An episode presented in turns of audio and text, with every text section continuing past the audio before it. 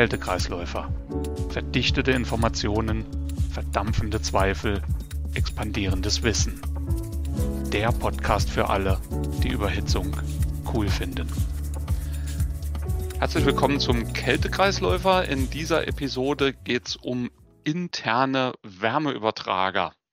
Und dafür habe ich zwei Kollegen da, die durchaus schon bekannt sind im Kältekreisläufer. Das ist zum einen der Norbert Platz und zum anderen der Stefan Wesch. Hallo, ihr beiden. Hallo, Jörg. Hallo, Jörg. Vielen Dank, dass ihr dabei seid. Und ja, interne Wärmeübertrager, die werden irgendwo im System verbaut und genau da kommen wir dann auch gleich hin mit der ersten Frage. Wo denn genau wird ein interne, interner Wärmeübertrager eingesetzt? Ja, ein interner Wärmeübertrager äh, äh, funktioniert so, dass man die Wärme zwischen der Saugleitung und der Flüssigkeitsleitung austauscht. Einen Wärmeübergang einbaut sozusagen über einen Wärmetauscher. Und warum? also das hat zum Ziel, das hat zum Ziel, die, ähm, die Flüssigkeit ähm, abzukühlen, das flüssige Kältemittel abzukühlen und äh, hat einen Nebeneffekt, äh, dass das Sauggas erwärmt wird. Das ist ähm, das, äh, der Effekt, der dabei auftritt. Und okay. ähm, dies hat verschiedene, verschiedene äh, äh Folgebedingungen dann für das System denn da würde ich jetzt gerne drauf hinauslaufen. Flüssigkeit unterkühlen, ja, kann ich mir vorstellen, dass das gut ist. Sauggas weiter überhitzen, dann wird die Überhitzung größer. Ist das nicht teilweise negativ? Also mit welchem Ziel macht man das? Das das Ziel ist, ist ja hauptsächlich, also bei der Flüssigkeitsunterkühlung halt sicherzustellen, dass äh, kein Flashgas vor dem Flashgas vor dem Expansionsorgan ist und äh, damit halt die Einspritzung besser funktioniert. Nebeneffekt ist dann halt durch die vielleicht durch die eintretende Unterkühlung kann die Kälteleistung erhöht werden und bei der auf der Überhitzungsseite sieht es halt so aus, dass dafür gesorgt wird, dass sich keine Tröpfchen mehr im Sauggas befinden. Natürlich mit dem Nachteil, den du ja schon angesprochen hast, man muss darauf achten, dass die äh, äh, Verdichtungsendtemperatur nicht zu hoch wird, was halt besonders bei Tiefkühlanwendungen sicherlich auftreten kann. Naja, bei der Überhitzung keine Tröpfchen mehr. Das versuche ich aber doch auch dadurch hinzukriegen, dass ich ein Expansionsventil drin habe, das dann die Überhitzung regelt. Warum dann noch mehr Überhitzung? Was, was soll das eigentlich? Naja, es gibt ähm, äh, den Effekt, dass eben äh, nicht verflüssige, äh, verdampftes Kältemittel, äh, Tröpfchen eben, ähm, durch die, äh, den Verdampferaustritt doch äh, in das System zurückgelangen. Ja, gehen einfach an, der, an dem Sensor vorbei, der ja am, am außen am Rohr befestigt ist und nicht im Rohr innen. Das ist zum einen, zum einen äh, ein Effekt, äh, den man beobachten kann. Äh, ein anderer ist, dass äh, Kältemittel sich ins Öl absetzt und mit dem Öl in flüssiger Form den Verdampfer verlässt. Diese, diese kleinen Tröpfchen, von denen du da sprichst, die sind doch nicht kritisch für den Verdichter. Also das sind ja keine großen Flüssigkeitsmengen. Und von daher sollte das doch beim Verdichtungsprozess kein Problem geben. Also äh, es wird sicherlich den, den, den Verdichter nicht schädigen, äh, natürlich immer abhängig von der Menge der Flüssigkeit, die damit äh, äh, mit äh, transportiert wird. Allerdings muss ja diese Flüssigkeit auch irgendwo verdampfen, was halt auch wieder Energie kostet, die dann im Verdichter aufgewendet werden muss. Gut. Und, und damit dann halt den ja. COP verringert. Nachvollziehbar. Wie ist das eigentlich mit diesen Flüssigkeitströpfchen, die zurückkommen zum Verdichter? es gibt ja Kältemittel, die relativ gute ähm, Reinigungsmittel auch sind, die also Öl recht, recht gut wegwaschen. Du hattest gerade Öl erwähnt, Norbert, da ist mir das eingefallen. Kann das zum Problem werden, wenn da zu viele Tröpfchen mitkommen? Ja, Absolut. Ähm, wenn äh, zu viel Kältemittel im Öl gelöst ist, äh, reduziert es die Viskosität. Das Öl verliert seine Schmierfähigkeit. Und wenn, wenn zu viel dieser Mischung im, im Ölsumpf ist, ähm, ähm, verliert das Öl wie gesagt, seine, seine Schmierfähigkeit ähm, und äh, äh, das, das flüssige Kältemittel verdampft im, äh, im Verdichter, während es eigentlich schmieren soll, das Öl. Ja, und das führt halt dazu, ähm, dass äh, es äh, zu direkter Reibung oder zum Aufsetzen der, der, der, der bewegten Teile führt. Ja, und, und man spricht dann von, von Auswaschung. Jetzt hattet ihr erwähnt, es gibt diese beiden Effekte. Flüssigkeit wird kälter, das heißt, die Unterkühlung wird größer. Dadurch kann ich zum Beispiel eine leichte Erhöhung der Kälteleistung hinkriegen.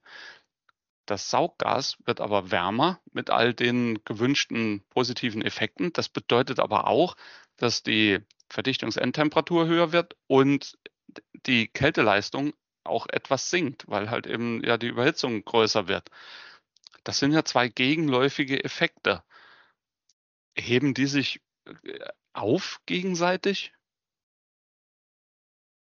Ähm, die Effekte heben sich tatsächlich etwas auf gegenseitig. Äh, wie stark sie sich aufheben und ob die ähm, ähm, am Ende eine Effizienzsteigerung vom System herauskommt oder vielleicht sogar ein Verlust, hängt von dem jeweiligen Kältemittel ab. Woher weiß ich, was ich erwarten kann? Also ob das schlechter oder besser wird? Gibt es da irgendwelche Indikatoren? Naja, ähm, durch das Erwärmen des Sauggases äh, bekommt man eine, äh, äh, eine Erhöhung des, des Saugvolumens und dadurch eine Verringerung der Verdichterleistung, also sprich Kälteleistungsverlust. Wenn äh, diese äh, Verschlechterung ähm, weniger stark ausfällt wie die Leistungserhöhung auf der Flüssigkeitsseite. Durch die stärkere Unterkühlung reduziert sich ja der Massenstrom, der durch den äh, Verdampfer gehen muss. Ähm, wenn sich das äh, nicht gänzlich aufhebt, äh, habe ich eine Verbesserung der Kälteleistung.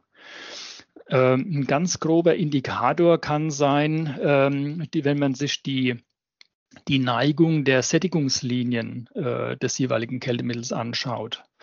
Ähm, betrachtet man die äh, Flüssigseite und die äh, Taupunktseite, haben die ja unterschiedliche Neigungen und Verschiebungen. Ähm, daran kann man ungefähr äh, ablesen, äh, wie sich das wohl, wohl verändert. Wenn man das genauer wissen will, äh, kommt man allerdings um eine Berechnung nicht herum was sich kompliziert anhört, ist es aber nicht, denn wir haben hier vorgesorgt, ähm, und zwar in unserer Software, dem Cool Selector, kann man ja äh, interne Wärmetauscher berechnen ähm, und äh, hat hier die Möglichkeit, äh, beispielsweise einen, zuvor einen Verdichter zu berechnen äh, für eine Anlage, die man projektieren, äh, zu projektieren hat. Äh, geht mit dieser Leistung in die Wärmetauscherberechnung hinein, bekommt dort die Ergebnisse für die Überhitzung und die Unterkühlung und geht mit diesen zusätzlichen Werten in eine erneute Verdichterberechnung. Dort haben wir die Möglichkeit, ähm, äh, zusätzliche Unterkühlung und zusätzliche Überhitzung einzutragen. Und wenn wir das dann gemacht haben, und dann können wir direkt vergleichen die erste Berechnung des Verdichters und die zweite Berechnung des Verdichters. Wo läuft das Ganze hin?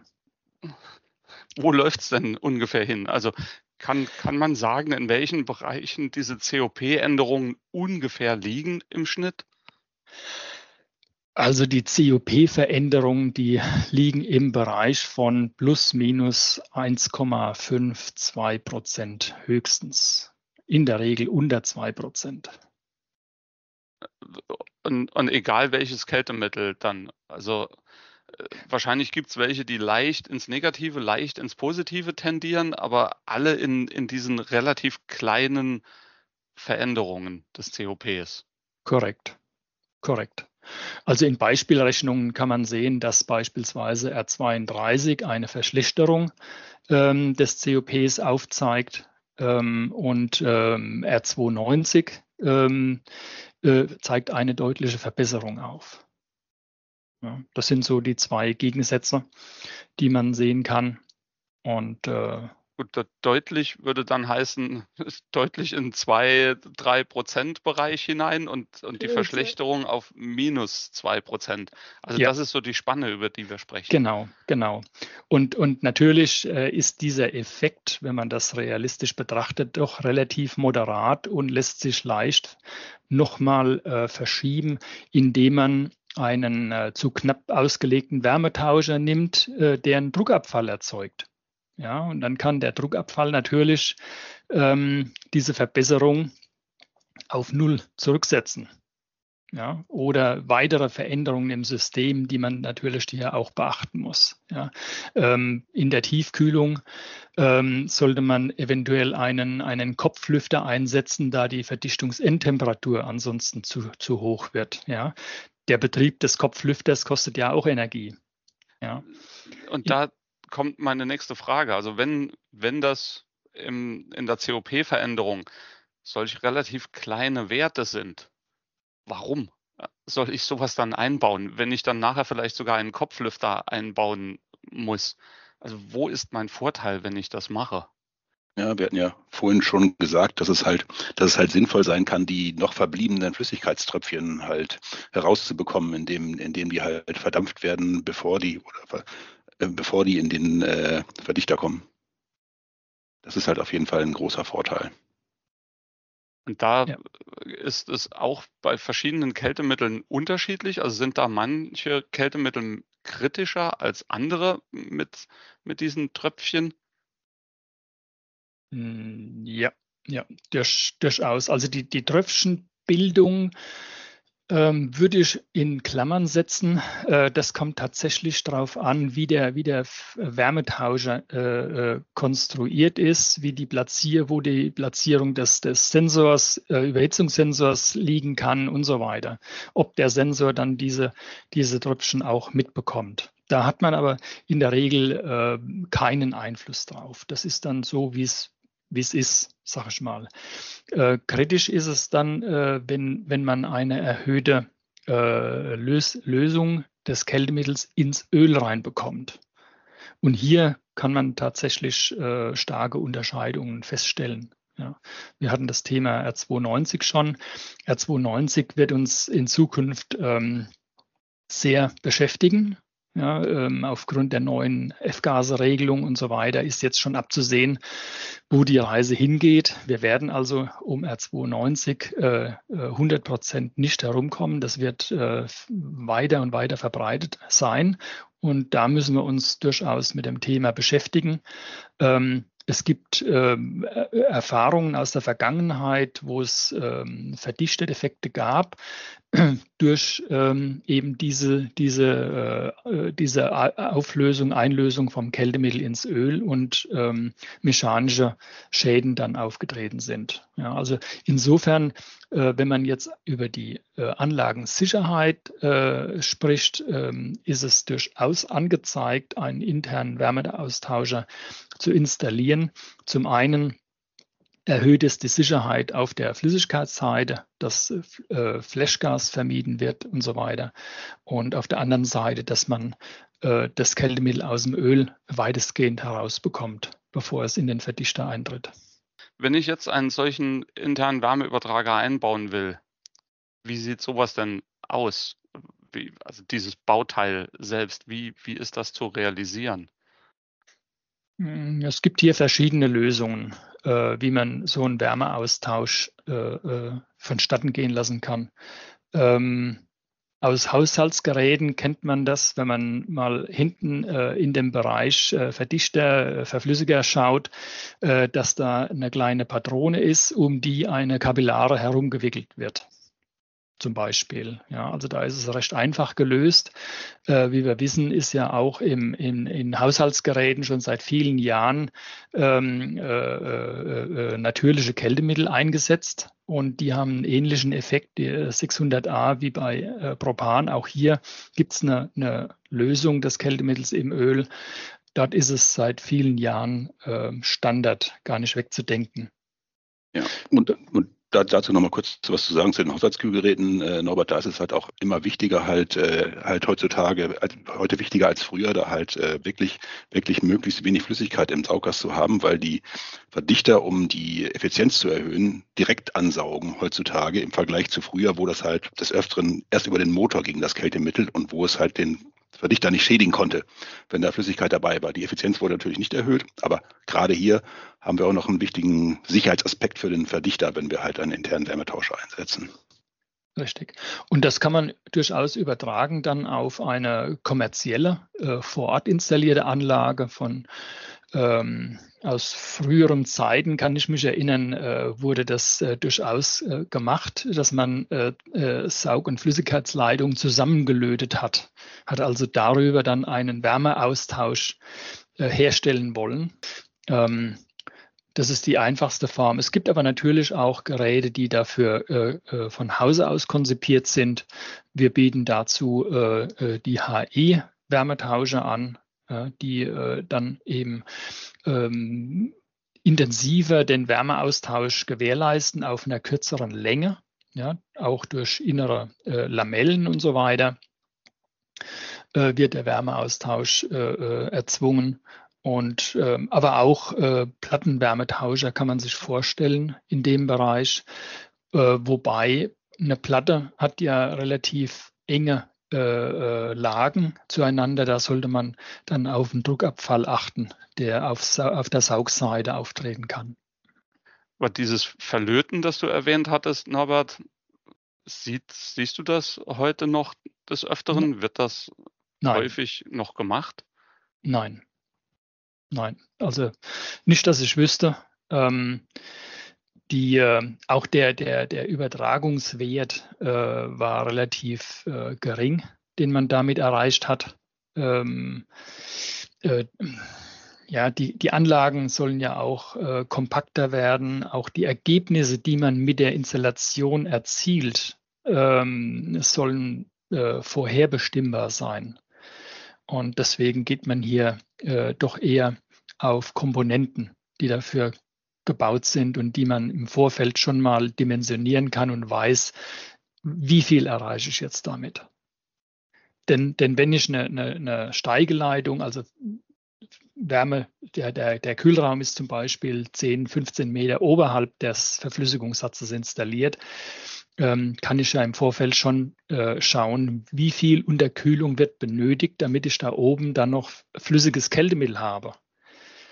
Und ähm, wenn ich mich dann auf zusammengelötete Rohre verlassen muss, ähm, ist es nicht so geschickt. Das ist ein guter Punkt, den du da erwähnst. Hast du Daten, Werte, wie viel erreichbar ist an, an zusätzlicher Unterkühlung? Beispielsweise mit, mit so einem HE, was ja ein Koaxial-Wärmeübertrager ist, also Rohr in Rohr. Was lässt sich denn damit machen? Ähm, ja, es kommt natürlich auf die Dimensionierung an. Wie groß, es gibt verschiedene Größen. Ähm, und, ähm, aber man liegt hier bei der Unterkühlung ähm, in Größenordnungen von äh, ja, äh, 3, 4 Kelvin bis zu 8, 9, 10 Kelvin, je nach, je nach Konstellation. Also man kann doch schon einiges herausholen. Äh, es macht natürlich einen Unterschied, ob man jetzt ähm, eine hohe oder niedrige Temperaturdifferenz hat, also sprich äh, Normalkühlung, Tiefkühlung. Ähm, das beeinflusst natürlich dann auch, äh, wie viel Wärme kann übertragen werden, um wie viel kann die Flüssigkeit unterkühlt werden. Dankeschön. Gibt es noch irgendwelche Punkte zu internen Wärmeübertragern, die wir bisher noch nicht diskutiert haben, die ihr gerne ansprechen möchtet? Ähm, ich hätte noch einen Aspekt, ähm, über den man weniger spricht, und zwar den Einfluss auf die Ölrückführung. Äh, die Frage, wo platziert man den Wärmeaustauscher? Ähm, beispielsweise üblich ist es eigentlich, äh, den internen Wärmetauscher nach dem Verdampfer zu installieren, da man dort ähm, noch die niedrigste Sauggastemperatur vorfindet. und damit auch den, den höchsten Effekt in der Unterkühlung herstellen kann. Ähm, das ist äh, eine gute Vorgehensweise im Prinzip, ähm, hat aber auch einen Nebeneffekt. Und zwar, wenn ich äh, Kältemittel im Öl gelöst habe, und das ist, wie wir diskutiert haben, äh, in den meisten Fällen so, mal mehr, mal weniger. Und das äh, Reduzieren der Viskosität führt dazu, dass das Öl relativ leicht zurückzuführen ist. Also es hat für die Ölrückführung einen positiven Effekt. Äh, das geht so weit, dass bei beispielsweise in einer Tiefkühlanwendung ein 32er äh, Öl äh, schlechter zu transportieren ist, weil es weniger Kältemittel in sich löst, als beispielsweise ein 68er Öl, wenn dieses stärker Kältemittel in sich aufnehmen wird. Dann bekomme ich tatsächlich das höher viskose Öl durch die Verdünnung durchs Kältemittel, bekomme ich das leichter zurück ähm, als das Niedrigviskose. Aber das muss man natürlich von Fall zu Fall betrachten ähm, und in diese, in diese Löslichkeitsdiagramme der jeweiligen Hersteller für das Öl reingehen. Aber es gibt hier wirklich einen, einen hohen Einfluss in die, in, die, in, die, in die Viskosität des Öls. Und wenn ich jetzt einen Wärmetauscher, wie gesagt, äh, nach dem, Wärme, äh, nach dem Verdampfer installiere, nehme Best Case, ähm, äh, löse das, das Kältemittel komplett raus, ähm, äh, bekomme ich theoretisch das Öl schlechter zurück. Das heißt, die, das Design der Saugleitung, die Dimensionierung und so weiter spielt eine äh, deutlich größere Rolle von, von diesem Aspekt aus betrachtet, könnte es cleverer sein, den internen Wärmetauscher vor der Maschine zu installieren. Interessanter Punkt, ja. Und gerade wahrscheinlich bei langen Saugleitungen von Bedeutung. Wenn die Maschine kompakt ist, macht es wahrscheinlich nicht so viel aus, aber bei langen Saugleitungen ist das durchaus ein Punkt, den man bedenken sollte. Ja, definitiv. Ähm, mag weniger kritisch sein, wenn man immer äh, 100% Last auf der Saugleitung hat, auf diesem Strang hat. Äh, wenn man aber dann zudem noch Teillasten hat, also an einer Saugleitung mehrere Kühlstellen, die dann weggeschaltet werden, ich komme in einen Teillastzustand rein, kann das auch ein Aspekt sein. Aber das müssen wir schauen, auf uns zukommen lassen, auch welche Anlagen mit ähm, beispielsweise R290 in dieser Größenordnung überhaupt gebaut werden. Ja, da kommen wir dann in ein ganz anderes Thema mit Füllmengen und dergleichen. Hm? Aber das sind, das sind Aspekte, also ähm, die, die, der, der Ansatz, die Frage, ähm, lohnt sich das überhaupt, ähm, ähm, kann man natürlich sehr stark noch ausweiten und zeigt sich jetzt eben auch an dem Ein Einfluss an die Öllöslichkeit oder die, die, die Fließfähigkeit des Öls. Also all diese Aspekte, die wir diskutiert haben, ähm, sollte man im Hinterkopf behalten und ähm, äh, mit, mit reinnehmen in die Entscheidung. Äh, macht das Sinn oder lasse ich es? Ja, vielen Dank für die interessanten Infos, für die Diskussion. Als kleine Zusammenfassung, interne Wärmeübertrager werden halt eingesetzt, um Wärme zwischen der Flüssigkeitsseite und dem Sauggas zu übertragen. Die Flüssigkeit wird dadurch kälter, also die Unterkühlung wird größer. Sauggas wird wärmer, also die Überhitzung wird größer. Die beiden Effekte heben sich oftmals so einigermaßen auf. Ähm, und dadurch kommt es halt eben dazu, dass der COP je nach Kältemittel sich leicht verändert. Ein paar Prozent in den negativen Bereich läuft, das sind dann Kältemittel, bei denen das schlechter wird, also bei denen der COP schlechter wird, wenn man den internen Wärmeübertrager einsetzt. Andere Kältemittel, Beispiel R290, da wird das um einige Prozent besser. Der Haupteinsatzgrund für einen internen Wärmeübertrager ist die Unterkühlung der Flüssigkeit.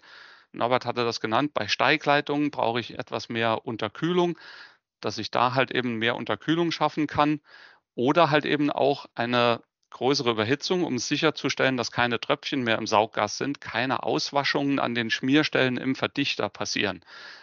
Dabei aber immer darauf achten, dass die höhere Überhitzung nicht dazu führt, dass die Verdichtungsendtemperaturen zu hoch werden. Also das sind ein paar Punkte, auf die man dann immer ein Auge haben muss. Herzlichen Dank nochmal und bis zum nächsten Mal. Immer unterkühlt entspannen. Danke. Tschüss.